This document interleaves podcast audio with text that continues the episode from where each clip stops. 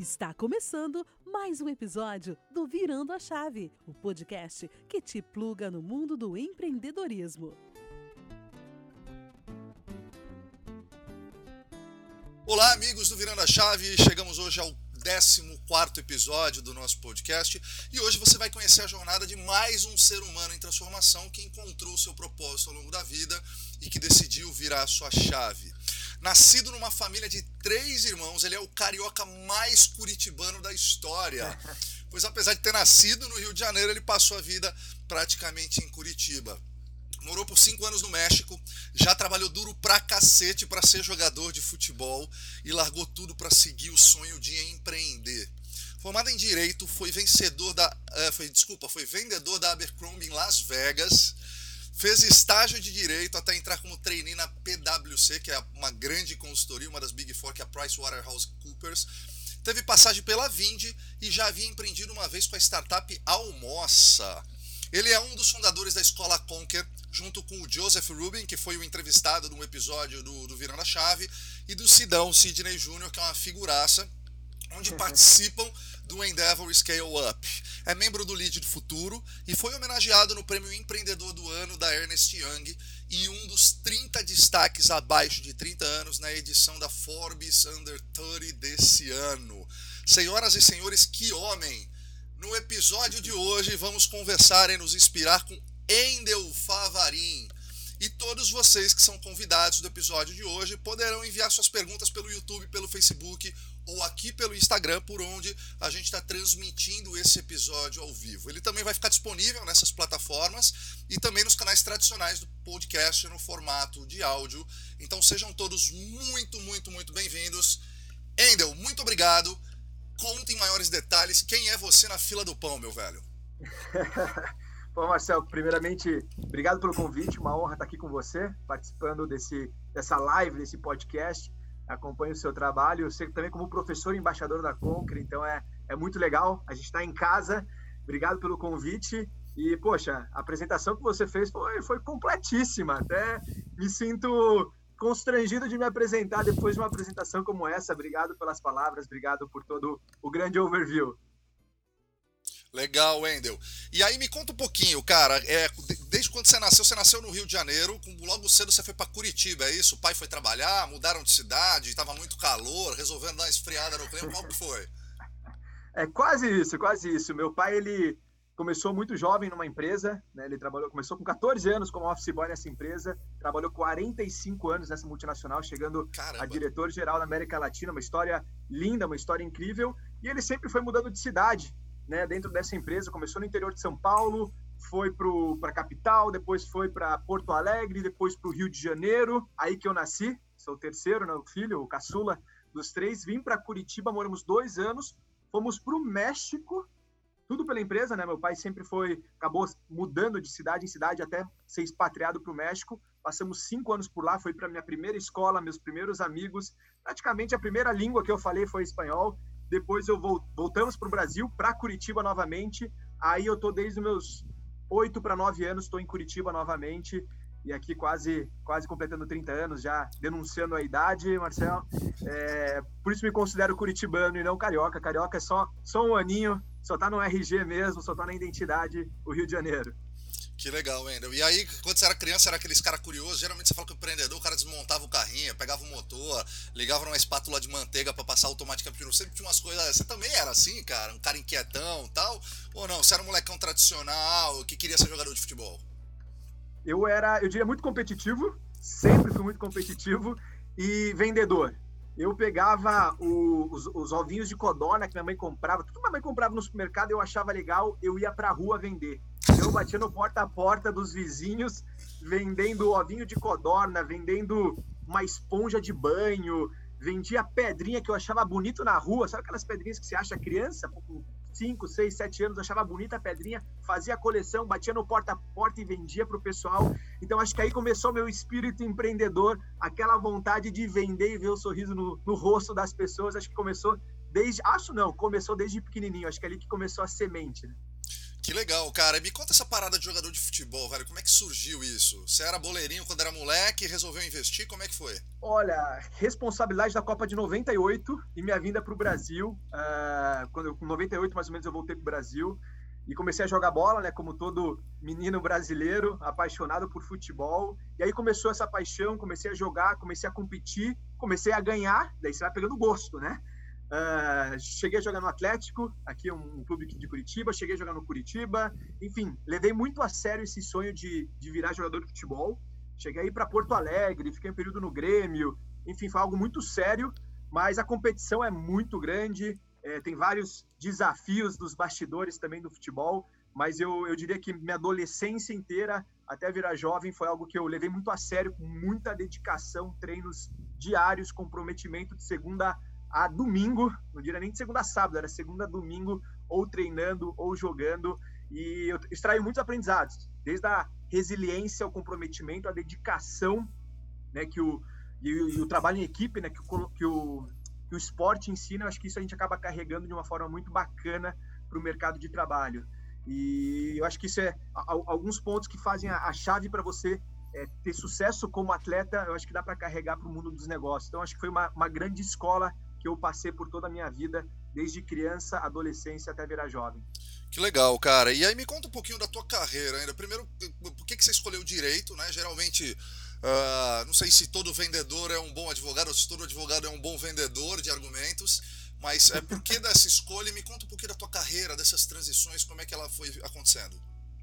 Bom, eu acredito, só nesse ponto aí que você falou do, da negociação, acredito que todo bom negociador automaticamente tem que ser um bom vendedor, porque o, o, negociador nada mais é do que vender ideias. Né? Então, eu acho que sim, o melhor advogado, o melhor negociador sempre tem uma, uma boa força de vendas, né? vendas dos seus pensamentos, vendas das suas ideias, das suas argumentações. Mas, enfim, tudo começou porque eu é, levei minha carreira para ser jogador de futebol mesmo. E quando cheguei no, no, ensino médio, no ensino médio, cursinho, né, o terceirão, um pouco perdido do que fazer, eu escolhi minha profissão, acho que como a maioria escolhe, né? Você vê, pô, que profissões costumam pagar bem ou são mais valorizadas no mercado. É, eu gostava de humanas, sempre gostei de ler, gostava de história, gostava de português. Exatas nunca foi minha praia. E também eu tinha um irmão, tenho um irmão, que ele era advogado também, advogado de formação. Até hoje ele trabalha na PwC, fez carreira, hoje ele é sócio da PwC. E, obviamente, muito influenciado por ele, eu acabei decidindo por essa carreira do, da advocacia do direito. Então, por isso que eu me formei, enfim, estudei direito. Uh, e no meio da, da faculdade, eu conheci minha namorada na época, hoje minha esposa, e ela já empreendia. Ela tinha uma tinha e tem né, uma rede de confeitarias que é uma referência aqui em Curitiba, que é a Goodies Bakery. Ela começou vendendo cookies, vendendo doces na faculdade e cresceu muito, né, o negócio dela, chegando a sete lojas que ela tem hoje. E aquela, aquele espírito empreendedor, né, aquele, aquele, aquela montanha russa do empreendedorismo, a imprevisibilidade, os desafios, a, a, você criar um produto, um serviço, criar tua marca, criar uma experiência através do teu produto ou serviço, aquilo começou a me encantar. E em paralelo eu estava fazendo direito, trabalhei em grandes escritórios de advocacia, até entrar na, na PwC, que é uma grande consultoria, uma, uma Big Four global de auditoria, e apesar disso, eu, eu, eu, gostava do que eu fazia, mas ainda tinha aquela, aquela vontade de empreender, aquela vontade de criar um produto, um serviço. Isso foi mais ou menos em 2014 que eu dei meu primeiro pé no empreendedorismo. E, e, e naquela época começava a se falar em startups, em inovação, começava, estava bem no início. E aquele mundo começou a, a brilhar meus olhos. Eu comecei a cada vez mais consumir conteúdo de empreendedorismo e comecei a cada vez mais ter certeza que não era o direito que eu queria, era o, criar uma empresa, criar uma solução que pudesse impactar, fazer a diferença na vida das pessoas e não ficar só no jurídico, mas poder olhar para a marca, poder olhar para vendas, poder olhar para a estrutura e o modelo de negócio, ter esse olhar 360, né? essa vontade do mais, que é um ponto muito comum de quem é empreendedor, né? não, não se satisfaz em ser um especialista, ele, ele quer ser um generalista, né? ele quer olhar o todo, quer criar um produto ou serviço causar uma boa experiência para o consumidor. E quando que foi, cara, que deu esse estalo, velho? Foi algum chefe cuzão que você teve? Foi simplesmente você olhou sua mulher pô, crescendo e tendo aquela vida empreendedora? Porque também a vida empreendedora tem muito glamour, né, ainda, mas, cara, assim, ninguém te conta que é difícil pra cacete, né? É, eu digo. É, pô, às vezes as pessoas vêm me falar, falam, cara, eu quero montar um negócio porque eu tô precisando trabalhar menos, vou montar uma franquia. Eu falo, cara, pelo amor de Deus, você, acho que você vai procurar talvez um emprego público e mesmo assim nem todos vão te permitir isso. É, então, eu, eu, queria que tu contasse um pouquinho como é que foi é, esse pré-momento de você virar a chave mesmo. É, você se planejou, não foi? Foi um chefe? Não, foi a sua mulher que te estimulou? Quando que caiu essa ficha? Qual foi o trigger? Qual foi o gatilho para que isso acontecesse? Uh, eu diria que foi na faculdade, na, na, metade da faculdade, essa vontade de empreender, por, por, muita influência da minha esposa, na época minha namorada, vendo o negócio dela, vendo os desafios do empreendedorismo. É, é uma ilusão achar que empreender é, é, é, glamour ou é sucesso. Mentira, é muito trabalho, esse trabalho é o dobro do convencional. É, você nunca paga, né, 24 horas por dia, 7 dias por semana. O desafio é enorme, a pressão e a carga emocional é, que exige para quem empreende é, é, muito grande, não é para qualquer um. Eu sempre falo empreender é uma ilusão que se passa. 99% dos negócios não dá certo, essa é uma realidade. A maioria fecha, a maioria quebra, então o desafio é muito grande. Então você tem que ter essa paixão, essa vontade mesmo de empreender mesmo em condições de incertezas, mesmo apesar dos obstáculos, apesar do contexto. É, acho que é o propósito, é a vontade que faz você seguir adiante, é, falhar, falhar, falhar e não desistir até você conseguir acertar o teu produto, o serviço no mercado. Mas, dando um passo para trás, Marcel, como é que nasceu, eu diria que foi a influência da minha esposa e, um, e o meu primeiro sócio, né, o Sidney, que eu conheci na faculdade. A gente se conheceu na faculdade, num dos nossos primeiros estágios, e a gente, quando já estava no estágio, a gente, muito mais do que simplesmente fazer o que a gente, que nos era é, desafiado a fazer, o que nos era proposto a fazer pelos advogados, a gente sempre ficava pensando em soluções, em como tornar os processos mais eficientes, é, como automatizar o que a gente fazia, é, como criar um produto ou serviço que todos os advogados, escritórios comprariam. A gente sempre, na nossa cabeça, a gente ficava borbulhando ideias. E a gente, enfim, a, a gente conheceu nesse primeiro emprego e a gente foi alimentando, foi trocando figurinhas, foi namorando, consumindo conteúdo né, de empreendedorismo, até chegar o momento que o Sidney veio com uma ideia de um aplicativo para restaurantes, que virou o Almoça. Né, era um aplicativo para restaurantes por quilo, à vontade de menu executivo. Isso você isso você estava trabalhando ainda ou você já largou tudo e já foi para o Almoça? Não, eu estava trabalhando na época dessa ideia da, da, da, do primeiro start do empreendedorismo, que foi com esse aplicativo para restaurantes, eu estava trabalhando na PwC. Então você fazia um segundo turno ali para tentar viabilizar um negócio em paralelo que você trabalhava, que muita gente faz isso, né, ainda? Sempre segundo turno, final de semana. Foi assim que a gente começou a, a se aprofundar no empreendedorismo, foi assim que a gente começou a tirar a primeira ideia do papel. Sempre no contraturno, no final de semana. Legal. E... Aí conta um pouquinho aí do Almoça, como é que era? O Almoça, então, era um aplicativo que funcionava por geolocalização, focado em restaurantes por quilo, à vontade menu executivo que era um mercado que até então ninguém focava, e eu senti essa dor na pele, como um consultor, sempre estava em diversos bairros de Curitiba, sempre não sabia onde almoçar, tinha que ficar procurando, e era um aplicativo muito bacana, porque ele mostrava exatamente onde estava o restaurante, o preço do por quilo, ou o preço da vontade, né, por pessoa, mostrava o cardápio, mostrava quais cartões aceitava, o Wi-Fi, enfim, a gente achou aquela ideia incrível, né? Como empreendedor, a gente literalmente se apaixonou pela ideia. A gente levou para uma empresa aqui de Curitiba de desenvolvimento de softwares, de soluções de aplicativos. Eles também se apaixonaram pela ideia, eles entraram investindo na ideia, desenvolvendo todo o produto, e eu e o Sidney a gente virou o, os caras do negócio, né? Quem vendia o produto. E foi muito curioso, Marcel, porque eu peguei um mês de férias da PwC, a gente preparou um PDF, uma apresentação em vendas, não estava pronto ainda o aplicativo, e aí o Cisne a gente foi pra rua vender, no porta a porta mesmo. Eu peguei um mês de férias, colocamos uma mochilinha nas costas, um computador, 5 e meia da manhã a gente acordava, 6 e meia da manhã a gente estava na rua, batendo no porta a porta dos restaurantes para oferecer aquele produto em PDF. E em 30 dias a gente conseguiu a assinatura de um primeiro pagamento de 150 restaurantes aqui em Curitiba. Caramba, Foi isso, isso PowerPoint, cara. Já foram os, os antecessores do Ike Batista. Já meteram um PowerPoint ali. um speech bacana e vamos lá. Exatamente, um PPT que a gente tornou um PDF e a gente foi para a rua, foi vender a, a ideia, né, dizendo que em breve a gente ia lançar e os restaurantes que entrassem no pré-lançamento iriam ter uma condição especial. E foi nosso primeiro MVP. Sendo muito sincero, Marcel, sem saber mesmo até que era MVP. Na época pouco se falava, ou nem se falava sobre isso. E na época, em que você, na época que você era empresário, você não era empreendedor, né, Endel? Exatamente. Empreendedor é o conceito bonito para quem é empresário, né? Da, do conceito da atualidade. E foi assim que tudo começou. Voltei para a PwC, aí com mais coragem pedi demissão, é, abri mão da, da carreira, é, de uma poxa, de uma carreira que estava indo super bem, estava voando, é, com milhares de oportunidades, estava aprendendo muito, crescendo muito. Me chamaram de louco, né? Como sempre. É, Aí você sabia que você estava no caminho certo, né, cara? Porque quando, quando você vai empreender e fala, meu, você é muito louco, você fala, cara, esse é o caminho, né?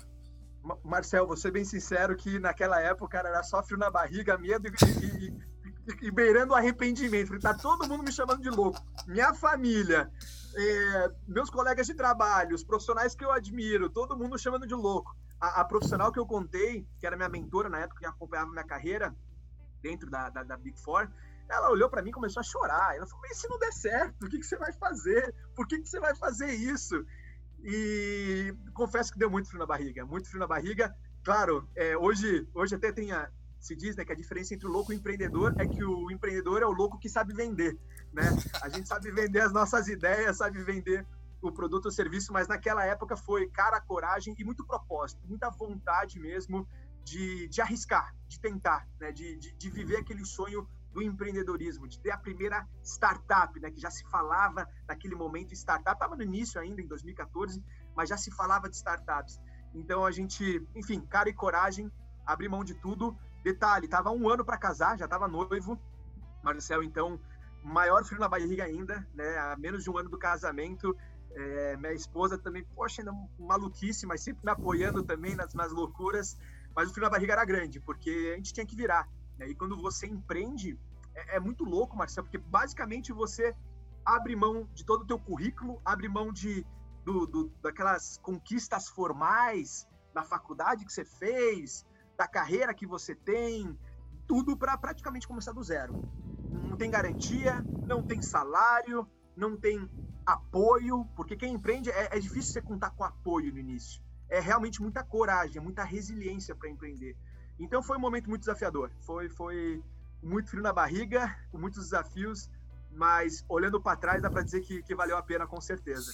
Endel, você se planejou, você meteu o louco, porque é, o, pelo que eu entendi, muita gente segue essa trajetória é, de você levar em paralelo até a hora que você consegue desplugar de um e plugar no outro. Mesmo assim, esse movimento não é simples. E na verdade é muito complicado você conseguir fazer isso, porque você dá conta dos dois, você está trabalhando em dois turnos e cada vez o novo negócio vai te, te, te gerar mais uh, demanda.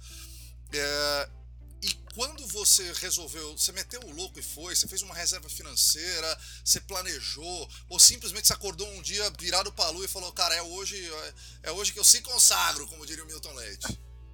Eu diria que o que me deu, o que me encorajou foi esse um mês de férias e essa pré-garantia, nessa pré-venda que a gente fez do aplicativo. Acho que isso me encorajou, me trouxe, poxa, se está vendendo agora é, é, mergulhar no desafio e, e, e, fazer o negócio tracionar, crescer, seja em Curitiba em outras cidades.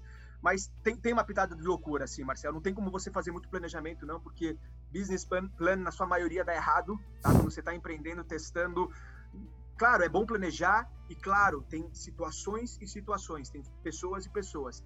Tem gente que já tem filhos, é, é, é a única pessoa que, que tem o seu salário, vai, vai exigir um planejamento diferente.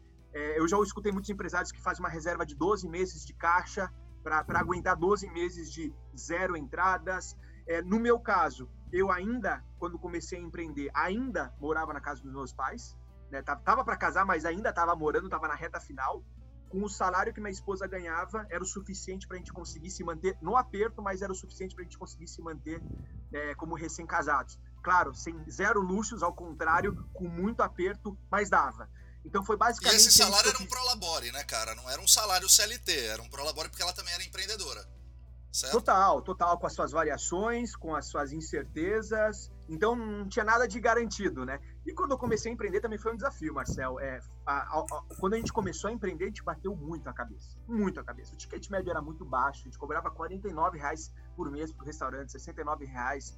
A gente veio a crise da, do impeachment da Dilma, a crise de 2014, 2015. Tinha, tinha mês que eu não tinha salário nenhum, tinha mês que quando eu ganhava 400 reais era, era comemorado esses 400 reais fazia permuta com tudo quanto é restaurante, é, para pelo menos o almoço eu garantir e, ter, e, ter, é, e não ter essa, essa despesa em casa. Não, e 49 então, assim... conto, velho, se tiver 100 restaurantes, que é um número grande para o começo do estágio, a gente está falando de 4,900. Tirando os custos e dividir em dois sócios, cara, sobra dinheiro de pinga ali. É dinheiro de pinga, cara. É exatamente. É só a cachaça para esquecer os problemas. Por isso que eu falo, Marcelo, que bom que eu não fiz um planejamento. Se eu tivesse planejado, não teria ido. Entendeu? É verdade. Mas eu acho que toda essa trajetória empreendedora e o sufoco e os desafios e a diversidade que a gente viveu nos fizeram ter que tracionar o negócio. A gente viu que só Curitiba não ia pagar nossas contas. E aí que a gente começou a crescer, Marcel.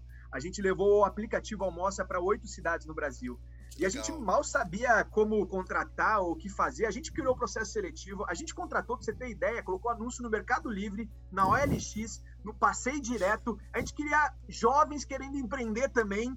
E conseguimos. A gente conseguiu mais de 100 pessoas interessadas, fizemos um processo seletivo, a gente não tinha dinheiro para pagar essa galera, o que a gente fez foi um contrato de representação comercial, então eles só ganhavam caso vendessem, e assim começou a nossa expansão, para a gente conseguir literalmente tracionar e ganhar volume e, e gerar um faturamento mais interessante para nossa primeira startup. E vocês foram e... até onde, assim, em termos de número, de tamanho, vocês foram até onde? Quanto tempo demorou esse processo e vocês foram até onde? Olha, esse processo de expansão foi mais ou menos dois meses depois que a gente abriu em Curitiba e a gente já, já percebeu que a gente precisava crescer, que não fazia sentido, as contas não batiam, né? A gente precisava escalar. Em seis meses, a gente chegou mais ou menos em oito cidades, mais ou menos 400 restaurantes. Uh, mas a taxa de fidelização e retenção, nosso produto não era bom, sendo muito sincero, Marcelo. Uh, a gente não tinha uma empresa. Aí que a gente descobriu: você quer empreender na área de tecnologia, no mínimo tenha um sócio que seja dev, que seja desenvolvedor. Isso não dá certo. A empresa, a, além de ter investido no nosso negócio, investiu em mais 30 negócios. Então não tem a velocidade para pivotar, né, para se adaptar à realidade, criar novas funcionalidades, atender as reais demandas do teu cliente. Então a gente praticamente vendia o mesmo produto desde o day one desde, a, desde o momento que a gente lançou o mesmo o, o Almoça, o aplicativo, era o mesmo seis meses depois, sete meses depois. E para uma realidade de startup, isso é inviável. E nessa trajetória, Marcel, a gente percebeu que o nosso produto não era bom, mas o time que a gente tinha montado era bom. E a gente aprendeu que a gente adorava vender, a gente estudava, mergulhou esse mundo das vendas, uh, e a gente percebeu que, poxa, o produto não é bom, mas a gente montou um time muito bom. A gente tem um time com uma capacidade muito boa e a gente não queria voltar para o direito. E pra, na expansão, Marcel, a gente usou a, a. A Vind é uma fintech de São Paulo que cadastra o cartão de crédito do, dos clientes e mês a mês fica debitando no cartão. A Vind é, é uma fintech que cresceu pra caramba, enfim, uma referência em cobrança recorrente para qualquer pequeno, médio e grande empresário. Pode usar para academias, escritórios de contabilidade, ONGs. E a gente usava isso no almoço. Afinal de contas, a gente não tinha nem dinheiro para pagar uma maquineta para entregar para cada representante no Brasil. E através da Vind era tudo online. Então a gente conseguiu expandir uma solução super inteligente de cobrança.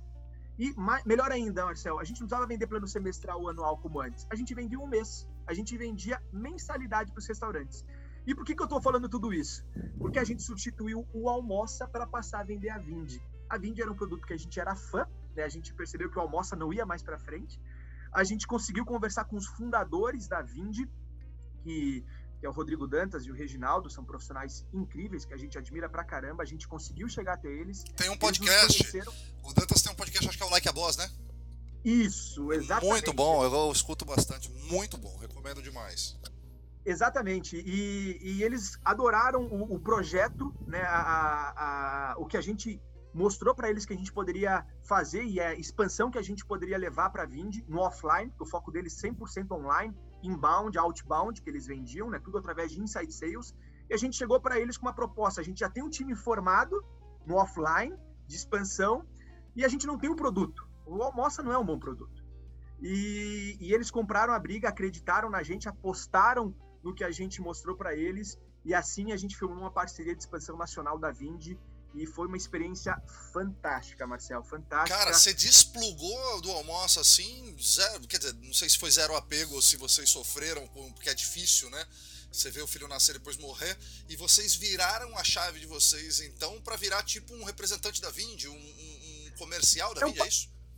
É praticamente um parceiro, um parceiro comercial da Vind, parceiro de expansão. A gente se tornou responsável pela expansão offline. E, e foi, foi, incrível, assim, claro, tem seus momentos de apegos e, e desapegos, Marcel, mas acima de tudo a gente sabia que a gente precisava tracionar, a gente precisava alavancar, a gente precisava crescer, não só a gente, mas o nosso time. É, todo mundo tinha a vontade e a sede de crescer como, como profissional e como empresa. E a gente sabia que o Almoça não ia proporcionar. Então, rapidamente a gente fez essa virada de chave também. E eu diria assim, no, no meio disso tudo, Marcel, o que fez a gente crescer profissionalmente como empreendedor e como empresa, o que começou a virar os nossos resultados desde o day one, quando a gente começou a empreender, foram as soft skills. E aqui eu, eu agora eu conto um, um, caminho paralelo dessa história de empreendedorismo, é que eu e o Cid a gente começou a consumir muito conteúdo no, nos Estados Unidos, na Europa, de soft skills. Se falava muito pouco na época, seja de produtividade, seja de negociação, vendas, oratória. E aquilo lá, Marcel, expandia muito a nossa cabeça durante a nossa vida empreendedora. Começou a mudar muito os nossos resultados, né? alavancando os nossos resultados, seja no almoço ou na Vindi. E, e, e, mexeu tanto com a gente, transformou tanto a nossa realidade como empreendedor, que a gente se olhou e por que, que ninguém nos ensinou isso antes? Por que, que eu fiz direito? Fiquei cinco anos aprendendo só parte técnica, só focado em filosofia ou a parte teórica. Claro, tem sua importância, mas por que deixar de lado essas outras habilidades? Essas habilidades que alavancam e destacam todo o profissional, independentemente da área de atuação. Porque, Marcel, convenhamos, a gente tem milhares e milhares de advogados que se formam todo semestre, ou milhares e milhares de engenheiros, administradores, designers. O que, que diferencia um do outro? é o que eles fazem com conhecimento. Porque o conhecimento é o mesmo. O MEC regulamenta tudo. Todo mundo tem acesso ao e mesmo aí já tava nascendo aí, Endel, também a sementinha da Conquer, né, cara? Assim, aparentemente começa já a vir um pouquinho mais da, da, da ideia da Conquer. Mas antes disso, cara, só, só, só um ponto. Qual foi, aonde você acha claro. que vocês erraram é, ali no almoça para não ter tracionado? Ou o que, que vocês enxergam que foi o erro de vocês, que vocês cometeram ali? E, tipo, qual o maior aprendizado que vocês tiraram disso e que depois vocês pularam algumas etapas na Conquer ou em outro projeto? E aí depois eu quero que você volte com esse vínculo aí que você fez.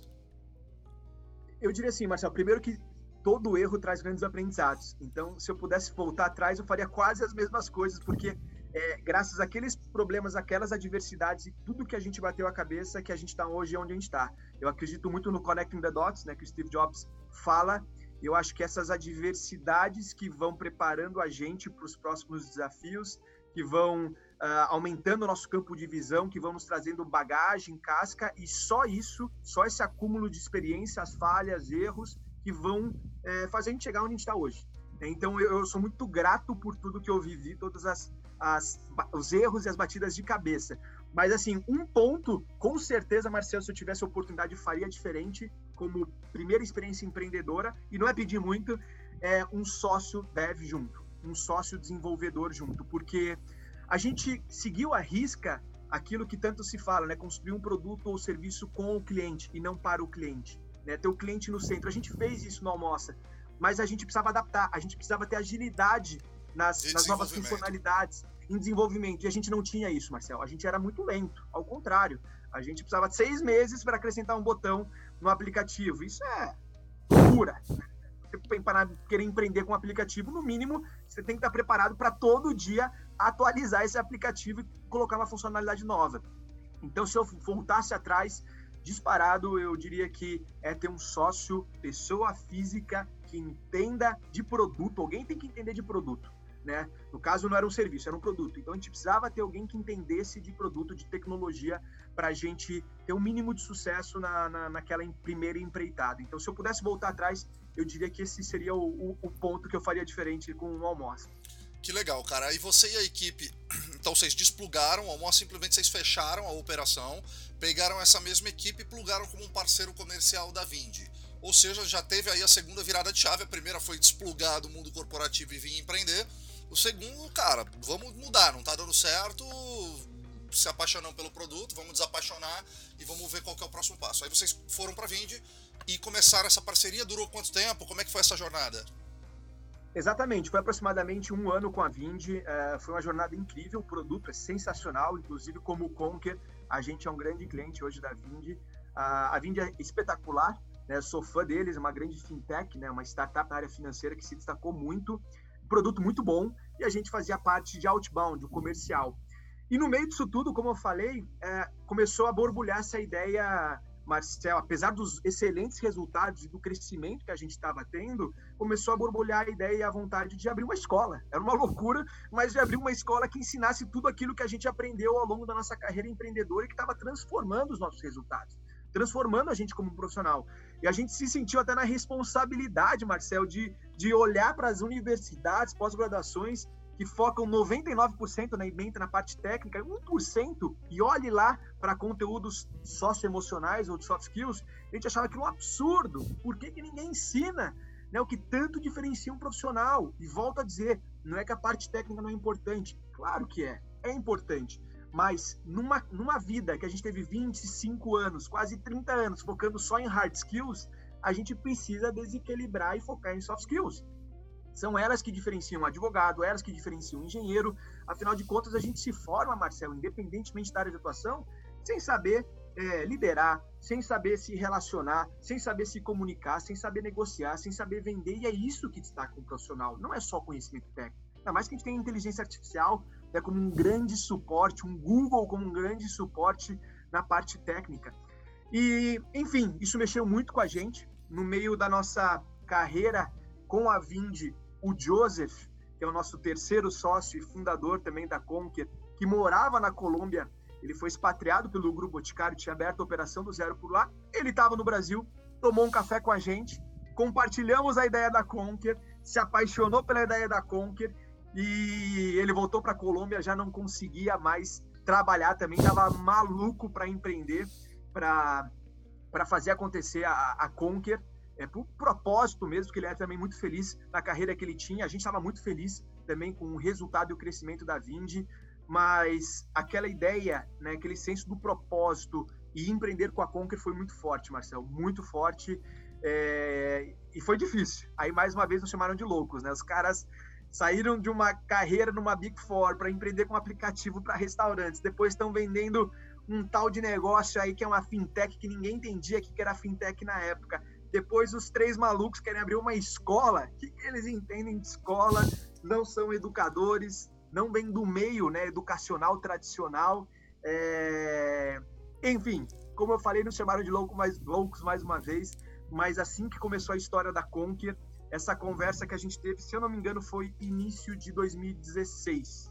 Caramba. A Conquer nasceu em agosto de 2016, o lançamento, né? Em agosto o quanto não ser de uma escola ou não ter esse pensamento tradicional foi fundamental para Conquer ser um sucesso ainda, porque eu também entendo, e aí quero também abordar depois contigo esse tema de que, cara, é, a gente tem um sistema de escola que todo mundo entra e, na verdade, a ideia é que todo mundo saia igual, né? Todo mundo saia igual da escola e da faculdade. E isso é de uma pobreza de, de, de cara, de de discussão, de co-criação, de construção muito grande. Né? O ideal é que você tenha pessoas completamente heterogêneas, com skills completamente diferentes, e dali vai sair uma solução melhor. É, o quão não ser de uma escola e não ter essa formação, não ser filho dono de escola, foi fundamental para que vocês tivessem sucesso como, uh, como fundadores de uma escola. Perfeito, eu, eu, acho que foi essencial. Né? O, o, nadar, nadar contra a maré, eu acho que costuma dar muito certo em muitos negócios. Você não é viciado em tendências, você não é viciado em frameworks que aquela profissão ela te, te coloca. Né? Porque quando você é um educador, você acaba entrando na, na mesma linha do MEC, na mesma linha do ensino tradicional. E, acima de tudo, Marcel, a gente criou a Conquer para a gente como aluno. A gente era os principais alunos, a gente queria aprender tudo aquilo que a Conquer ensinava.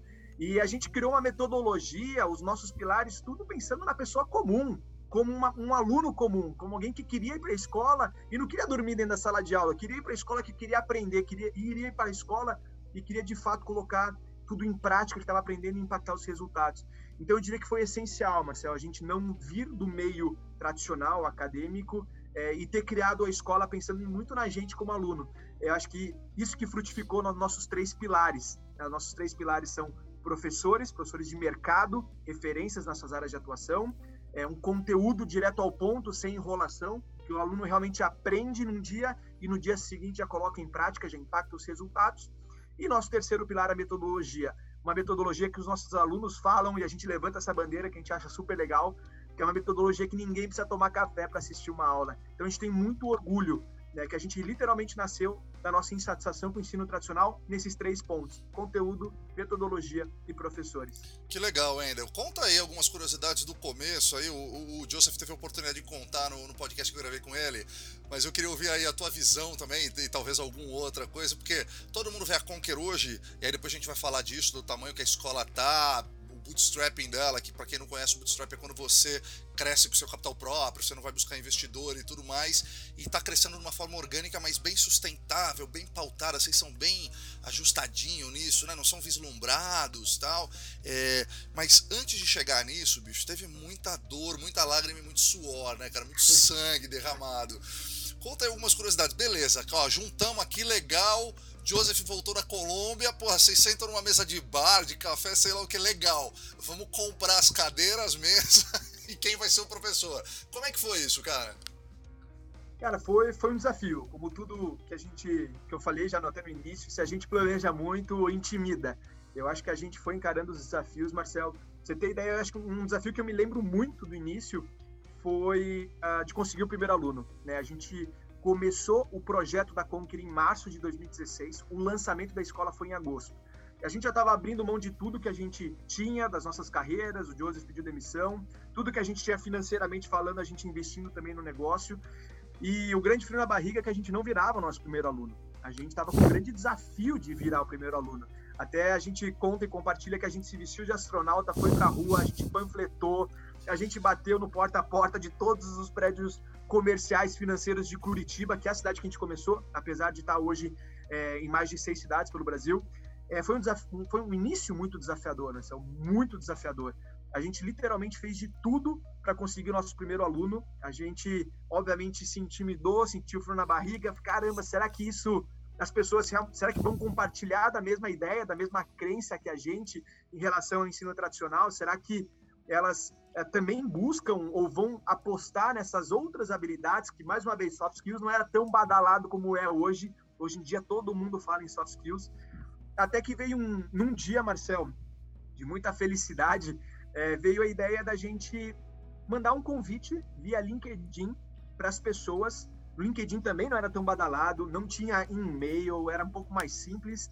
É, em 2016, a gente veio a ideia do LinkedIn, por que não convidar essas pessoas que estão no LinkedIn que teoricamente são pessoas que se preocupam com a sua carreira, que estão se preocupando com o seu currículo, no crescimento profissional. Por que a gente não convida essas pessoas, uma a uma, para um workshop gratuito dentro da Escola Conquer? Uh, um workshop de produtividade de uma hora e meia para a pessoa ter uma experiência dentro da escola. E foi isso que a gente fez com o LinkedIn do Joseph, que é um dos fundadores também da Conquer, meu sócio, que era um LinkedIn mais bonito, com um currículo mais recheado, né, mais corporativo. Dava mais autoridade, né? Mais autoridade. A gente Teve uma parada da mãe dele, não foi? Que mandava mensagem, que mandava os convites? Exatamente. A, a, a gente estava atarefado com muitas coisas, né? E eu e o Cisne, a gente estava levando a Vind em paralelo também, porque era a Vind que pagava as nossas contas. Se não fosse a Vind, a gente não conseguiria nem ter investido é, na Conquer, no sonho de empreender com uma escola. E e a gente definiu essa estratégia, né? Vamos criar esses workshops gratuitos, isso por junho, julho de 2016. As aulas começariam em agosto. Junho, julho, para atrair essas pessoas até a escola e vamos mandar mensagem para o LinkedIn. Mas a gente tem que fazer um volume, né? A gente tem que alcançar e impactar o um maior número de pessoas. E a gente contou com a dona Frida, que é a mãe do Joseph. A gente ensinou ela a ligar o computador, ensinamos ela a acessar o LinkedIn e ela lindamente, brilhantemente, Marcel, mandou mensagem uma a uma para 10 mil pessoas no LinkedIn, convidando essas pessoas para ir num workshop presencial dentro da escola Conquer. Ela é a CTO é, foi... que você não teve no almoça, né, cara? Quase isso, né? CTO, CMO, poxa, ela, ela trabalhou de uma forma incrível, ajudou pra caramba a gente, é, foi, foi bonito de ver. E de 10 mil pessoas, Marcel, que ela mandou essa mensagem, é, 400 pessoas foram até a escola. Que legal. Era uma, uma salinha comercial no meio de um prédio comercial, uma sala comercial que era do meu pai, inclusive. Meu pai deu 50% de desconto pra gente, carência de três meses pra gente começar. E a gente começou numa salinha comercial que a gente fez uma recepção, uma sala de aula e um bequinho ali para três pessoas, né? Eu e meus dois sócios trabalharem. E assim que tudo começou, dessas 400 pessoas, Marcel, a gente teve nossos 36 primeiro, primeiros alunos, isso em agosto. E assim começou o boca a boca. Em setembro, a gente já tinha dobrado a quantidade de alunos. Em outubro, triplicado. E assim foi indo uma bola de neve, um boca a boca incrível. Mas, é, obviamente, sempre com muito frio na barriga, montanha russa mesmo de emoções. Essa é a vida do, do empreendedor. Que legal, cara. A Gislaine até perguntou aqui como vocês estão fazendo para se reinventar nesse momento. Gislaine, a gente já vai chegar lá, tá? Não, vamos, não, não vou dar um spoiler ainda, mas a gente já chega lá. Cara, sabe o que, que me passou na cabeça aqui? Duas coisas importantes, cara. Uh, eu tenho uma estratégia que às vezes eu trabalho de graça para poder mostrar o que eu posso oferecer e depois vender. E tem muita gente que fala, ah, eu não trabalho de graça, eu não trabalho de graça. E eu aprendi agora na pandemia, por exemplo, a fazer isso com mais força. Então, por exemplo, eu ofereci para todos os meus ex-clientes consultorias gratuitas, porque se o cara em algum dia, quando eu estava começando, confiou em mim, é, agora possivelmente ele não vai poder pagar por essa consultoria, talvez ele precise mais do que nunca ter esse serviço. Cara, eu não tenho dúvida que. Eu, e eu fiz isso com interesse genuíno de ajudar, mas eu não tenho dúvida que esse cara vai me indicar para outra pessoa quando ele puder fazer. Então eu achei super legal, Endel, que eu acho que quando vocês conseguiram virar a chave, quando vocês falaram, cara, peraí, se as pessoas estão desconfiadas do que a gente vai entregar, vamos dar um gostinho, vamos dar o, o test drive. Para quem não sabe, test drive dá conversão entre 30% e 35% de conversão com quem faz. As pessoas às vezes precisam sentir, precisam entender. Às vezes as pessoas precisam é, testar, pilotar para elas poderem querer. É, e deve ter dado um frio na barriga que vocês falaram: caramba, velho, será que a gente não tá viajando muito? Será que o mundo ainda não tá preparado para essa. para essa. pra esse tipo de conteúdo? Será que não tá, porra, rolando ainda? Porque a gente não consegue, aluno não consegue, e na verdade no final do, do, do dia vocês descobriram que vocês só tinham que desentupir ali um canal uh, de, de, de conexão, que o LinkedIn talvez faça sentido para isso, e de você ter conseguido trazer o cara para mostrar o teu serviço serviço. Depois que você mostrou o boca a boca, mistur mais a qualidade do que a Conquer entrega, levou a Conquer aonde está. Falando nisso, não, não, vamos falar de pré-pandemia por enquanto, é, Endel. Fala os números de Conquer de tamanho, números obviamente que podem ser publicados, de tamanho, alunos, empresas impactadas, para a galera ter uma noção do tamanho que a empresa que a empresa tem. Perfeito. Pré-pandemia? É, pré-pandemia, porque aí essa é a virada de chave que eu quero abordar a próxima virada. Legal, bacana. Pré-pandemia, Marcel, a gente chegou em oito cidades com unidades físicas, tá? Curitiba, São Paulo, Rio, Porto Alegre, Campinas, uh, Joinville, Vitória, Espírito Santo. E a gente atingiu praticamente 25 mil alunos no formato presencial. A isso gente nasceu em quatro anos, quatro anos, três anos e meio de operação, é isso? É, um pouquinho menos de três anos e meio, exatamente. A gente completou agora três anos e meio. Uh, isso, a gente nasceu para B2C, para pessoa física, e o boca a boca foi tão grande e, e, como encaixou com a realidade de mercado, a gente acabou abrindo uma operação também em company, B2C e B2B, ou seja, para negócios, é, para negócios, empresas, né? Então a gente além de atender pessoas físicas nas nossas escolas, a gente também leva os nossos treinamentos de forma personalizada para empresas que a gente atende, desde Votorantim, Ambev, Nestlé, Google, enfim, as principais empresas startups do Brasil, mais de 200 empresas, não só no Brasil, mas na América Latina, a gente atende com os nossos treinamentos corporativos. Então, esses são basicamente um pouco dos nossos números: 100 colaboradores, mais de 100 colaboradores no time, mais de 350 professores. Então, esse era um pouco do momento pré-Covid pré da Conquer. Que legal. A Érica Midori, que é uma amigaça querida que está morando em Portugal, falou: pô, nunca pensaram em trazer a Conquer para Portugal?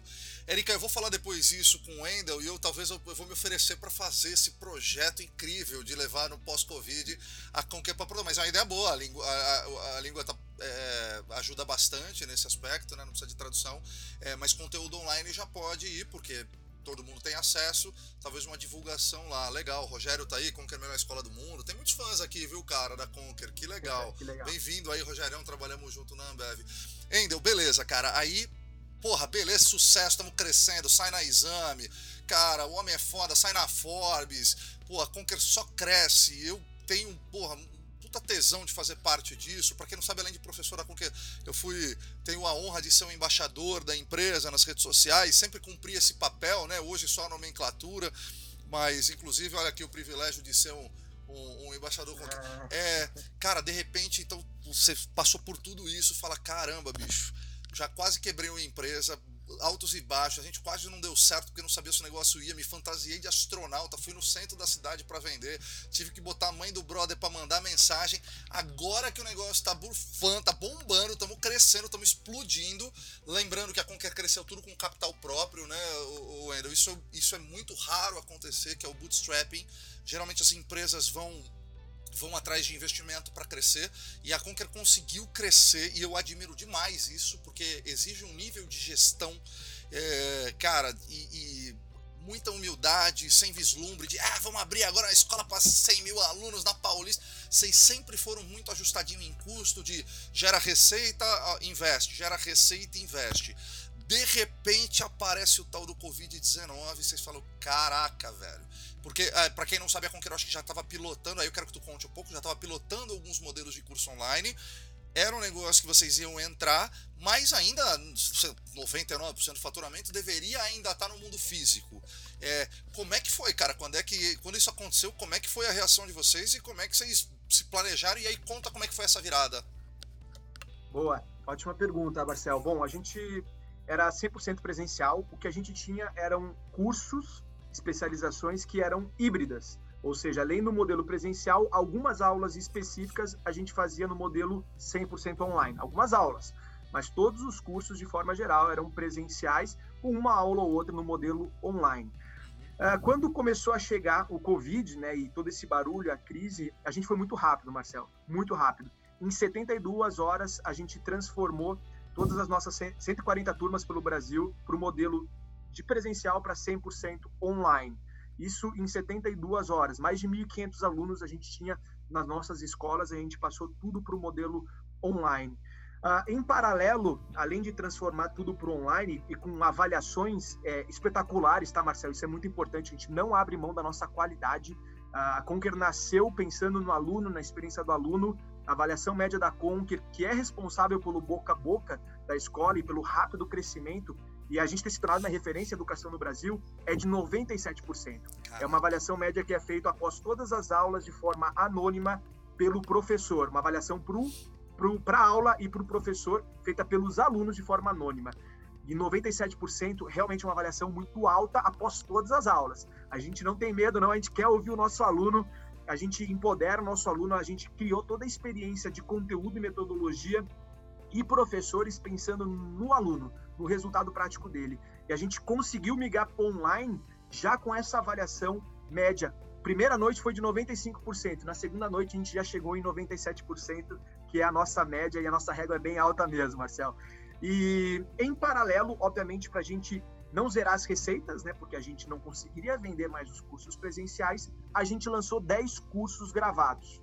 10 cursos gravados uh, que a gente criou desde negociação, Power BI, PNL, programação neurolinguística, e um deles era o de inteligência emocional. Esse curso em específico, Marcel, estava sendo mais procurado e mais vendido no início da pandemia. Mas a gente borbulha por propósito, né? A gente é mexido por propósito e a gente viu muitas pessoas, muitos amigos, muitos familiares, uma situação extremamente é, desesperadora e crítica, né? Naquela fase de pânico inicial da crise que estava sendo instaurada no Brasil e no mundo. É uma situação muito difícil, muito triste. E a gente pensou, por que não lançar o curso de inteligência emocional de forma gratuita? Vamos dar de graça. Vamos impactar as pessoas, vamos fazer a diferença na vida delas no momento que elas mais precisam, né? A gente nasceu para fazer a diferença na vida das pessoas, na carreira das pessoas, para elas chegarem é, mais próximos dos seus objetivos e sonhos profissionais. E os sonhos profissionais estavam abalados naqueles, naquele momento. Quantos inscritos, carreira, quantos inscritos nesse curso, Wendel? A gente tinha como meta 40 mil alunos. A gente teve, em três semanas, hum, passamos de meio milhão de alunos em mais de 80 Caramba, países. Cara, incrível. Olha, tava em Portugal também. Tava em, teve tava muita em Portugal, gente comentando exatamente isso, cara. É, teve gente que mandou aqui, ó, o Júlio Pinheiro mandou aqui, ó, a liberação do curso de inteligência emocional mudou a vida da Conquer. Deve ter multiplicado a Conquer por 10 ou 20 em número de alunos. Aí mandaram, conheci a Conquer pelo boca a boca e venda surreal. E aí o Júlio perguntou, foi estratégia ou foi sorte? Eu não acredito, eu acho que sorte é quando a oportunidade encontra competência. É, eu, e aí eu acho que tem uma parada de propósito e, por exemplo, quando eu dei as consultorias gratuitas para meus ex-clientes, eu estava fazendo isso de forma genuína. Só que eu não tenho dúvida que o efeito colateral positivo disso ele vai vir também. Foi estratégia ou foi sorte ainda? Na real. É, eu, eu, eu, não acredito, eu não acredito em sorte, Marcel. Eu realmente acredito muito no preparo. Você está você tá em movimento, é, com consistência, entregando com excelência, movido para o propósito, as coisas acontecem. Claro, nesse tamanho, nessa proporção, Marcel, sendo muito sincero, a gente não imaginava, a gente imaginava 40 mil alunos. É, mas eu acredito muito que foi um trabalho muito bem feito, muito genuíno, com muito propósito de todo o time Conquer, né, para disponibilizar esse curso gratuito que fez essa, essa catapultada da Conquer é, não dá para dizer que foi sorte. Eu, eu, não tenho dúvida que foi muita competência e muito coração de todo o time Conquer é, no momento de disponibilizar o curso que era o mais procurado, um ticket médio super interessante para a gente. Naquele momento era muito importante, mas acima de tudo a gente, a gente queria realmente fazer a diferença na vida das pessoas. E enfim, a gente ficou super feliz com o resultado, Marcelo, a ponto da gente sair inclusive na exame recentemente entre as 100 marcas mais lembradas em tempos de Covid no Brasil. Isso duas posições atrás da Apple. É, única marca de educação, Marcel, nessa lista, e a marca mais jovem nessa lista. Para quem foi chamado há três anos e meio atrás de loucos ou de pessoas, né, de, de, empreendedores que não entendiam nada de educação, se a única marca de educação nessa lista, né, é, desbancando gigantes é, do mercado nacional e internacional, é, eu não tenho dúvida que nos enche muito de orgulho. A gente fica muito feliz com, com, com esse reconhecimento muito mais do que do mercado, é o reconhecimento das pessoas e do impacto que a Conquer causou na vida de tantos brasileiros e pessoas ao redor do mundo. Então a gente ficou de verdade muito, muito, muito feliz com tudo que aconteceu. Que legal. Eu vou dar só um recadinho rápido, porque a gente deve ir aqui mais uns 15, 20 minutos, talvez daqui uns 2, 3 minutos. O Instagram ele encerra, ele permite só uma hora de, de live, então ele vai encerrar. A gente na sequência já abre de novo e continua o papo. Então quem tiver aí, não, não, não, não, perca não, volte que a gente vai continuar o papo, tá? Então legal, tá respondido aí o Júlio. A Gislaine perguntou na pandemia o número de alunos ultrapassou as estatísticas na pandemia. É, bom, eu acho que o Wendel respondeu, eles tinham mais ou menos 20 25 mil alunos, né, o Endel, e de repente teve acesso a 500 mil. Endel, isso, isso converteu depois? Essa galera que fez, é, que fez esse curso gratuito depois voltou para fazer novos cursos? Vocês têm essa informação? Como é que foi isso como conversão? Aí falando um pouco mais de business mesmo, né, cara? Até para entender o quanto que isso volta como uma conversão para vocês.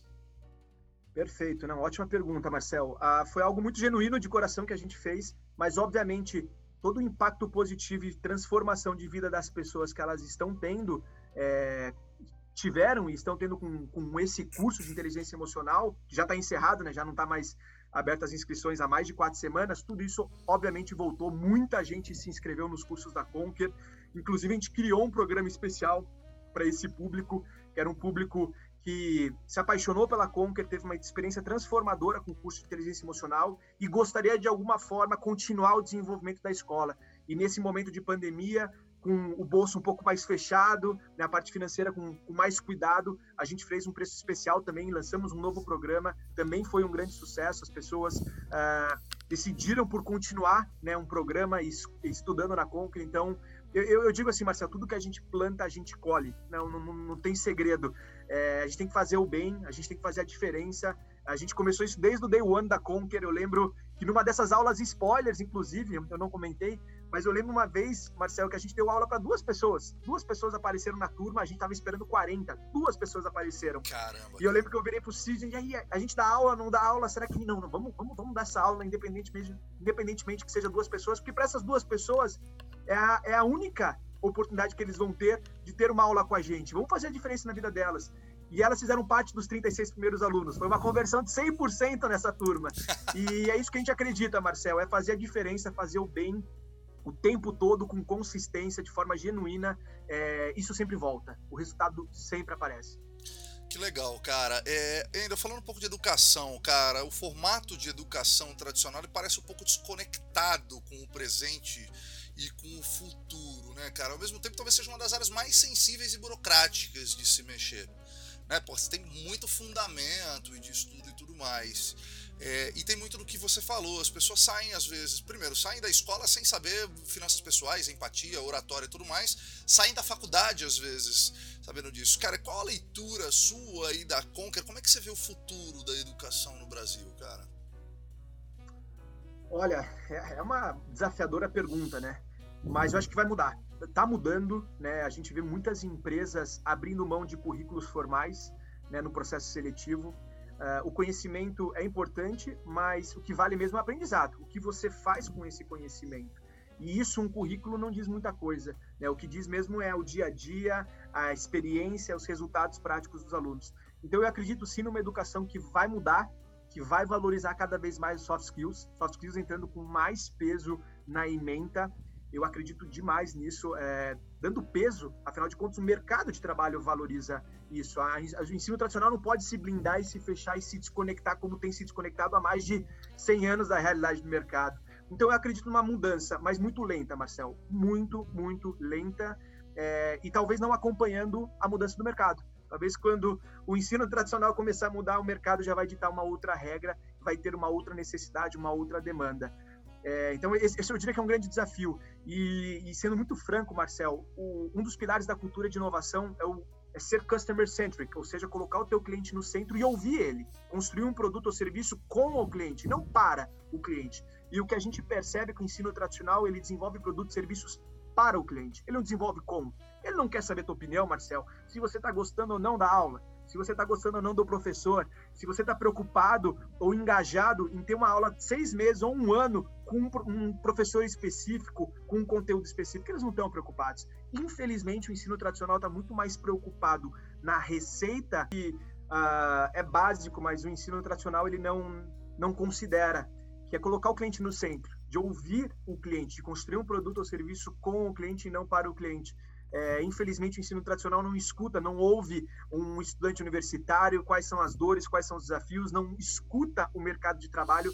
Parece muito simples, mas uh, infelizmente o ensino tradicional acaba não é, prezando por, essas, por esses pilares da cultura de inovação, Marcel.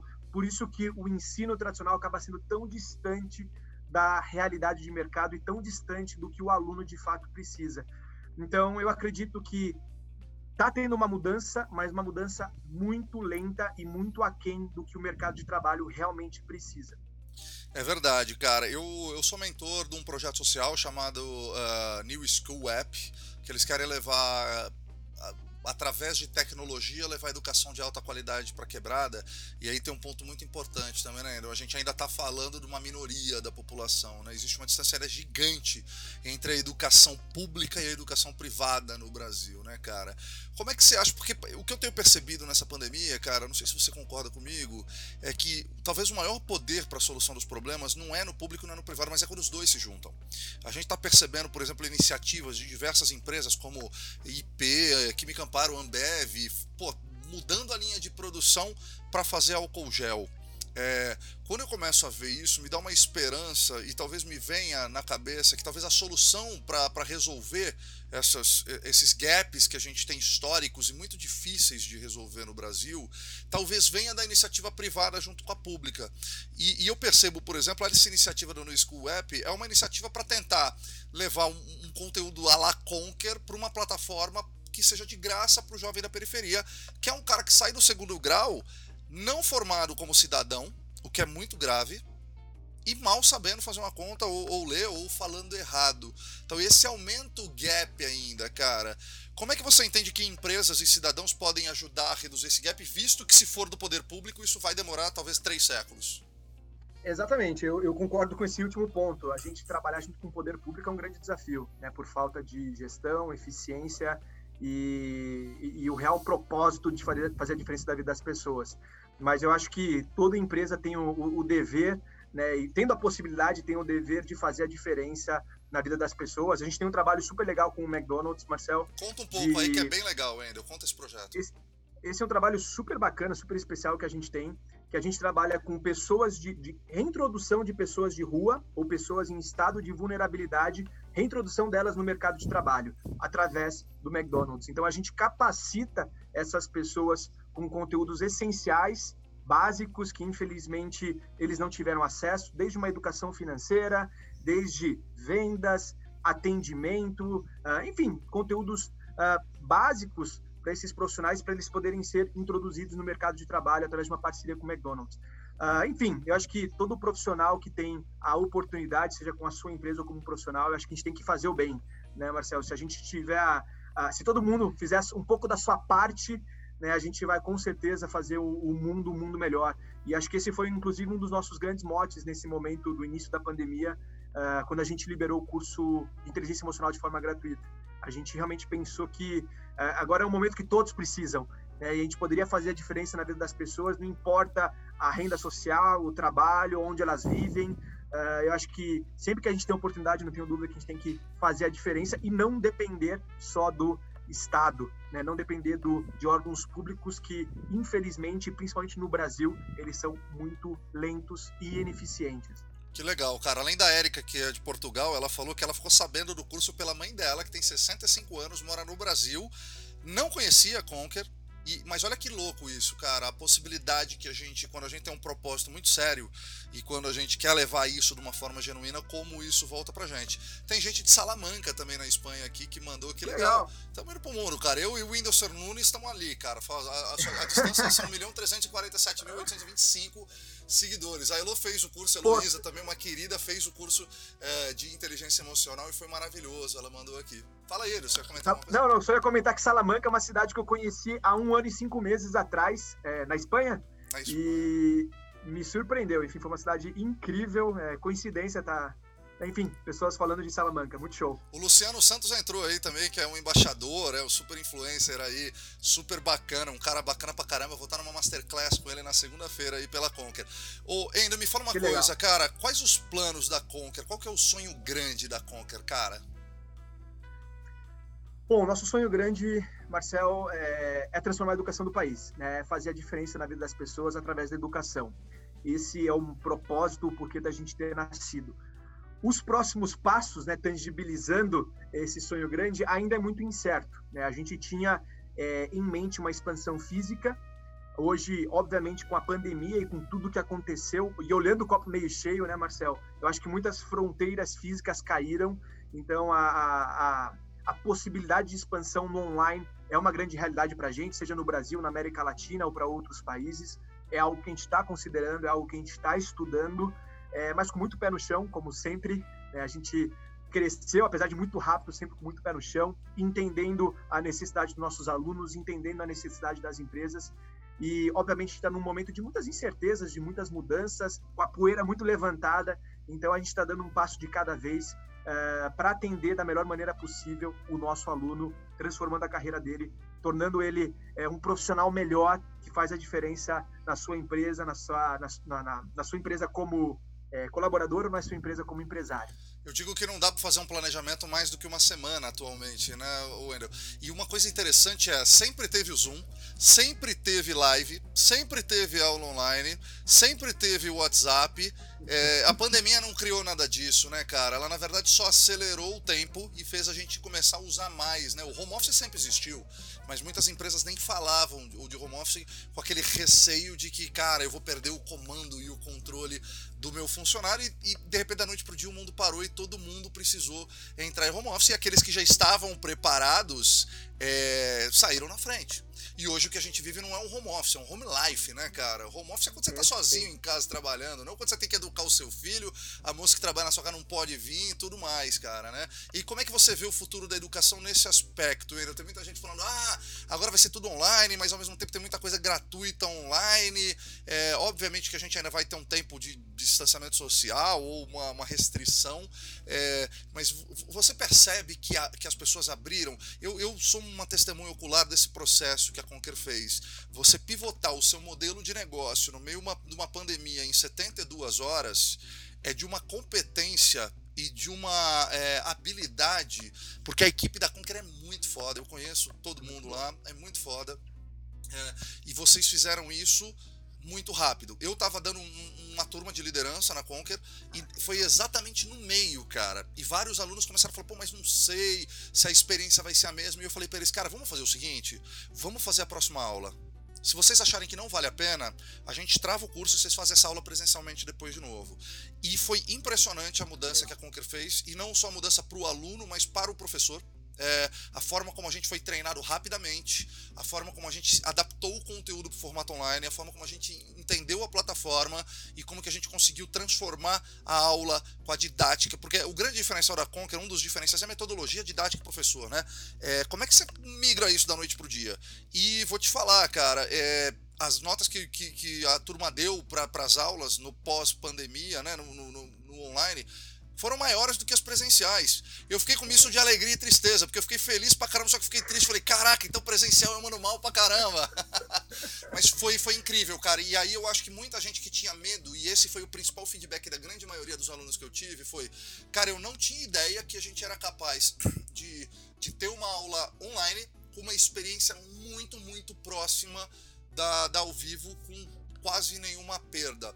Você acha que isso abre um caminho interessante para a educação online no país? Com certeza, Marcelo. Eu acho que no Brasil e no mundo, né, as pessoas tinham muito, muito preconceitos é, no, nos seus hábitos é, de dia a dia, ou seus hábitos de consumo. Né? A tecnologia, muitas vezes, a gente tinha uma aversão. Não, isso aqui é só presencial. Ou isso aqui não funciona por delivery. Isso aqui não, o mercado tem que ser indo lá e pegando os, os as compras nas gôndolas. Então, eu acho que a gente foi forçado a mudar ou se abrir né, para esse novo, novo modelo de consumo. Eu diria que o presencial não se extinguiu de modo algum. Eu acho que a gente vai voltar, vai voltar com muita força no presencial. É, Marcel, inclusive quando a gente inaugurou a Conquer em 2016, eu lembro muito bem que as pessoas falavam, vocês são loucos. Em 2016 abriu uma escola no presencial, vocês têm que ir para online, tá todo mundo lançando curso online. Era só curso online naquela época, Marcel. E a gente foi na contramão. É, não estou dizendo que a gente tem que seguir na contramão, não é isso, mas eu acho que é os dois. Eu acho que é um mix do presencial e, claro, também aberto ao online, que eu acho que as pessoas estão muito mais uh, desejosas, abertas a consumir online, viram que a experiência é muito parecida, é, o conteúdo é o mesmo, é claro que muda um pouco da troca, muda um pouco da experiência, nunca você vai substituir 100% corpo a corpo, né? Mas tem suas vantagens, tem os seus prós e contras, mas tem suas vantagens. Pensando numa cidade como São Paulo, né, Marcel? Que às vezes a gente demora uma hora, duas horas para se deslocar entre o trabalho e a escola, entre o trabalho e a pós-graduação. É, e isso acaba pesando. Pô, será que realmente não vale a pena fazer em casa, no online, né, um curso? Então, eu acho que um novo mundo se abre. Não que o presencial se fechou, mas um novo mundo se abre, é, mais possibilidades e eu acho que esse futuro é, é, empolgante, é muito interessante. Claro, ninguém tem como prever nada, né? Dizer agora o que vai acontecer, o que não vai acontecer. Será que não é uma moda do momento? Ou será que tudo isso vai passar, não vai passar? Claro que eu acho que vai. A, resquícios vão ficar, tá, Marcel? Sem eu não tenho dúvida. Uh, meus pais que antes Pode falar. Não, eu só ia comentar com meus pais que não compravam por um aplicativo, hoje compram. Eu tenho certeza que quando tudo isso passar, esse hábito, esse novo hábito vai permanecer. Então a gente vai herdar muita coisa é, desse, desse momento de pandemia, desse momento de quarentena que a gente viveu. É, fora, cara, por exemplo, às vezes você vai pegar uma cidade pequena no interior de São Paulo, do Piauí ou do Maranhão, que não vai, não, não, não para de pé uma Conquer né, numa cidade muito pequena, às vezes pouco desenvolvida. Então, você ter acesso a essa qualidade com uma experiência interessante de troca é, pô, é fundamental, né, cara? Eu acho muito interessante. É, o Jaime perguntou aqui, Jaime Maciel, se vai disponibilizar de novo o curso de inteligência emocional. Na verdade, está disponível para venda. Eu acho que a pergunta dele foi se, se vocês vão disponibilizar, tem mais alguma surpresa aí, algum presente, alguma coisa, ou já deram o que tinha que dar e agora, pô, vamos comprar também para fazer esse negócio parar de pé. exatamente, Marcelo, é isso aí. Não, a gente não, não tem intenção de disponibilizar, não tem intenção, não vamos disponibilizar é, novamente inteligência emocional. Foi algo muito único para aquele momento que estava todo mundo no, no, início da crise, momento muitas, vivendo muitas dores, muitas dificuldades. Então, quem aproveitou, é, enfim, quem aproveitou, ótimo. Quem não aproveitou, dá para comprar. Né? Ainda está com desconto. É, se comparar com o curso presencial, os cursos gravados da Conquer, os cursos online da Conquer estão com desconto muito bom. É, e esse desconto a gente vai manter, 70% de desconto, Marcel a gente vai manter legal, ainda enquanto durar a quarentena. Então, para quem não conseguiu assistir de forma gratuita, super recomendo acessar o nosso site, que tem hoje 10 cursos é, online que você pode adquirir de forma é, com mega desconto, né? Tem, tem ainda o curso que você abre que é ao vivo com o professor e tem os cursos gravados, é isso, Endo? Isso, a gente tem duas modalidades de cursos. Uh, os gravados, e os online. O online é turma ao vivo, com horário de entrada, saída, não é gravado. É para quem quer uma experiência mesmo de sala de aula, que é incrível, é super recomendo. Uh, obviamente o investimento é maior. Para quem está com um budget um pouquinho mais curto, nesse momento recomendo os cursos gravados, que aí você assiste a hora que você quiser, quando você quiser e por um preço bem mais acessível. Claro, não tem a troca, não tem a experiência, não tem o networking online, mas ainda assim o conteúdo é incrível e super recomendo. Eu não tenho dúvida que vai ser um divisor de águas para a tua vida, para tua carreira. Que legal, cara. Paulo falou aqui, os cursos da Conk são fantásticos, você aplica o ensinamento no meio da aula por EAD e fecha um baita pedido. Você sabe que, cara, é, inclusive tá rodando em Company também, né?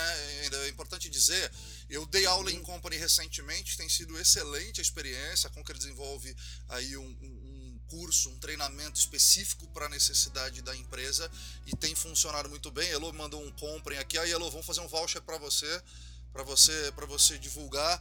Endel, vamos para um último bloco, cara, que é um ping-pong. É o momento que eu me acho a Marília Gabriela, em homenagem a ela, mais para as pessoas entenderem o que você o que você está consumindo e tudo mais, beleza? Primeiro, Bora, cara, o, o que é empreender para você? Uma palavra? Posso usar uma frase, um parágrafo? Não, pode usar uma frase, pode usar uma frase, um parágrafo. Bom, empreender é ter muita coragem e vontade de fazer a diferença na vida das pessoas. É, o que que não te ensinaram sobre empreendedorismo ou não te falaram porque não era sexy e você acha importante falar para quem pensa em empreender? Que é difícil pra caramba, que você toma uma porrada por minuto ou por hora e que o grande diferencial dos empresários que dão certo do que não dão certo são aqueles que é, não desistem, né, que enfrentam os desafios, encaram todos os erros com aprendizado e vão em prol do seu objetivo e sonho. Acho que isso ninguém Cara, me contou. Qual rotina de trabalho você não abre mão, Endel? Rotina de trabalho? É, você tem ah, é uma reunião de manhã, todo dia às oito, cara, sei lá, eu faço um meet, um daily com o time. Tem alguma rotina de trabalho a qual você não abre mão, independente de qual empresa ou que você teve? Olha, uma, um, uma rotina, um hábito que a gente tem na Conquer que eu acho incrível é, e que recomendo para toda empresa para toda startup é uma reunião mensal. É um hábito mensal que a gente tem de reunir todo o time, Marcel, sem exceção, de todo o Brasil, é, seja no presencial, quando era presencial, agora no online. Claro, as outras cidades a gente sempre fez no online, mas agora todos no online, todos via Zoom. E a gente fala sobre momento, resultados. A gente preza muito por transparência e uma excelente comunicação. Todo mundo dentro do mesmo barco. É isso que faz a gente ser tão forte como cultura e uma cultura forte é que alavanca os resultados. Então, algo que eu não abro mão e que sou fã da Conquer, fã da nossa rotina e de, de hábito, que virou uma, uma marca registrada no nosso time, é essa reunião mensal. Show. Rotina de vida pessoal que você não abre mão? Leitura, adoro ler, e assistir o Netflix para descansar um pouco a cabeça. Eu acho que é o, é o, único momento que eu consigo desligar 100%, Marcel, e não ficar pensando em trabalho, ficar pensando nos projetos, nos desafios que a gente tem. Ah, é só assim que eu consigo 100% me concentrar numa atividade. Eu acho que é lendo e assistindo Netflix são dois hobbies que eu gosto pra caramba. O que, você tá lendo e o que, você tá assistindo nesse momento aí ainda, o que você indica aí para as pessoas? Bom, um livro que eu estou lendo hoje são as 12 regras do Jordan Peterson, 12 regras para a vida. Eu estou iniciando a leitura, então, sinceramente, não posso recomendar ainda, uhum. tá? Mas um livro que eu sou fã e sempre recomendo para todo mundo que quer empreender é Empresas Feitas para Vencer, do Jim Collins. É um, enfim, um livro é, incrível, fala muito sobre cultura de inovação, do que, que os profissionais que mais se destacam têm em comum. Então, é uma leitura que eu mega recomendo para quem está empreendendo ou querendo virar chave. O que, que você está assistindo de Netflix atualmente, ainda? Olha, um filme que assisti recentemente que eu sou, enfim, achei super interessante, ouvi muito falar e eu acho que tem tudo a ver também para quem empreende, é, entendendo um pouco mais desse mundo, desses altos e baixos. É um filme, a Fome de Poder, que conta um pouco da história do McDonald's. Eu achei super interessante. Eu realmente recomendo para quem quer mergulhar mais nesse mundo do empreendedorismo. Cara, onde é que você se nutre aí? Que fonte que você bebe de informação? Como é que você, além dos livros, tem algum outro lugar que você se informa, que você lê, que você se nutre? Conhecimento é, muito pela Conquia, né? recomendo os nossos cursos. Eu, eu falo mais do que fundador da Conquer, sou um aluno, um eterno aluno da Conquer, aprendo demais. Uh, de leituras diárias, o Flipboard, que é um compilado de canais de conteúdo. Então, eu que tenho um bloco só de empreendedorismo, então eu fico consumindo muito conteúdo sobre empreendedorismo. Tenho um bloco só de inovação, que eu consumo conteúdos de inovação. Uh, e também eu sigo profissionais que eu admiro é, pelo, pelas redes sociais, seja LinkedIn ou Instagram. Acho que são duas, dois ótimos canais de consumo de conteúdo fresco né, e referência no Brasil. Quais são os três perfis que você recomenda seguir nas redes sociais aí para quem quer empreender ou, ou que se interessa pelo tema? Marcel Nobre, um tal de Marcel Nobre no LinkedIn, recomendo, sempre está postando coisas muito interessantes, muito legais. Uh, nas redes sociais, no Instagram, eu sigo e gosto pra caramba, um cara que sempre me inspirou ao longo da minha carreira de empreendedorismo, o Gary Vee. O Gary Vee é um profissional que, enfim, eu acho que encoraja pra caramba todo mundo que está querendo virar a chave, falta um empurrão. Eu acho que ele é um profissional que tem um conteúdo muito rico, muito inteligente. E por fim, acho que Geração de Valor é um clássico Uh, acho que todo mundo conhece, é um clássico sobre empreendedorismo. Isso, geração de valor, Flávio Augusto, né, que é o fundador, dono e fundador da, da rede de inglês WhatsApp. Eu sou, sou muito fã, acho que tem um conteúdo muito bacana para quem está querendo empreender também, para quem está querendo pensar fora da caixa. Eu diria que esses três estou super recomendando. Cara, eu recomendo muito também o, o da Conquer. A Conquer divulga diariamente pelo menos um a três posts, sempre com conteúdo muito interessante dos temas de soft skills, liderança, vendas, negociação e tudo mais. Cara, você tem alguma ferramenta de trabalho ou aplicativo que é indispensável para sua gestão de tempo e de negócio? Eu uso o Todoist para rotina, que eu acho muito bom. Um que eu estou gostando pra caramba de hábitos é o Habitify, para você colocar em prática hábitos e você vê o teu, a tua progressão na semana, no mês. Então, desde o hábito de leitura, de corrida, é, de tempo em família, eu acho que é, é muito interessante para você conseguir visualizar de forma muito clara o que você está fazendo, se você está conseguindo é, não só se preocupar com, com o que eu falo que é o to-doist, mas se preocupar também com o to-care list, né, com a lista de cuidados pessoais que é, a gente precisa ter, né, a gente precisa se preocupar com esse equilíbrio, né, ainda mais nesse momento de, de pandemia, de crise, de adversidades, a gente precisa cuidar não só do nosso corpo, mas da nossa saúde mental, né? da nossa inteligência emocional, que isso impacta demais no nosso trabalho. Então, é, eu acho que esse aplicativo eu recomendo pra caramba para você conseguir cuidar dos seus hobbies, do seu momento de refrescar a cabeça. Que legal. Cara, se tivesse dinheiro infinito, como é que você passaria o resto da sua vida? Caramba, que pergunta difícil. uh, eu acho que investindo na Conquer, para a Conquer chegar em toda a cidade, todo o país desse mundo, é, não só transformar a educação do país, mas transformar a vida das pessoas. Né? A educação transforma e expande a cabeça e abre novos horizontes. A pessoa entende e consegue enxergar que ela é capaz de muito mais, seja na sua profissão, seja com, com o seu negócio. É, melhora a vida não só profissional, mas a vida pessoal também. Então eu acho que é, eu continuaria nesse propósito que eu sou fã, que eu vou lutar até o fim, que é a, a, a educação transformadora né? Educação que realmente transforma vidas, que transforma carreiras. Cara, qual que é a tua próxima virada de chave? Uau, é pergunta difícil. A gente vira chave quase todo dia, né? Empreender é uma montanha russa, Marcel, sempre são desafios novos, é... mas eu, eu, diria que uma grande virada de chave é uma novidade que a gente vai lançar, mas eu não posso dar spoiler, Marcel, mas é uma, uma grande virada de chave que vai acontecer no final de junho, é, fiquem ligados no Instagram da Conquer, nas redes sociais da Conquer, que vem uma grande novidade que vai abalar ou que vai estruturar, né, que vai mexer com todo é, povo brasileiro, com cada pessoa desse país, com toda a família no Brasil e no mundo. Né? Então a gente está bem empolgado. É, uma, é uma, uma grande virada de chave que vai acontecer mas essa eu não posso dar spoiler. Não tem. Já, cara, já, a galera já vai ficar aí, arroba Escola Conquer, é só seguir nas redes sociais que vai, vai conhecer aí mais até final de junho. E Marcel, é, é, em primeira mão, viu? Eu acho que ninguém tá sabendo que a gente vai, tá vai fazer um barulho muito especial. Ninguém tá sabendo. Então, desse movimento é, é exclusividade em primeira mão para você e para quem está nos acompanhando aqui. Mas enfim, é uma novidade muito especial. Acompanhe no arroba Escola Conquer, que vem coisa muito boa pela frente. Endel, cara, obrigado demais por você compartilhar a tua história aqui com a gente. É, puta, super interessante. Para mim é uma aula. Quando as pessoas falam, pô, mas faz podcast de graça? Falou de graça nada, cara. Vocês não sabem o quanto eu ganho nessa história. Mas não é o ganho financeiro, mas é o ganho de, pô, de conhecer, de me conectar com gente interessante, inteligente. É, e, pô, pra mim é uma aula, cara. Aumenta bastante o meu repertório é, de histórias e de, e de, coisas que eu aprendo, cara. Eu saio daqui bastante impactado e transformado aí com que a gente ouviu. Obrigado mesmo. Como é que as pessoas encontram mais informações? Ou como é que elas te acessam? Como é que elas conversam com você? Aonde você é mais ativo nas redes sociais? Como é que elas conseguem te, te acessar? Perfeito. Bom, primeiramente, Marcelo, obrigado pelo convite. Foi um prazer estar aqui. Sempre muito bom é, compartilhar um pouco da nossa experiência, do nosso dia a dia e sempre aprendendo também. Você é um grande profissional. Não é à toa que é um grande professor da Conquer e embaixador da escola também.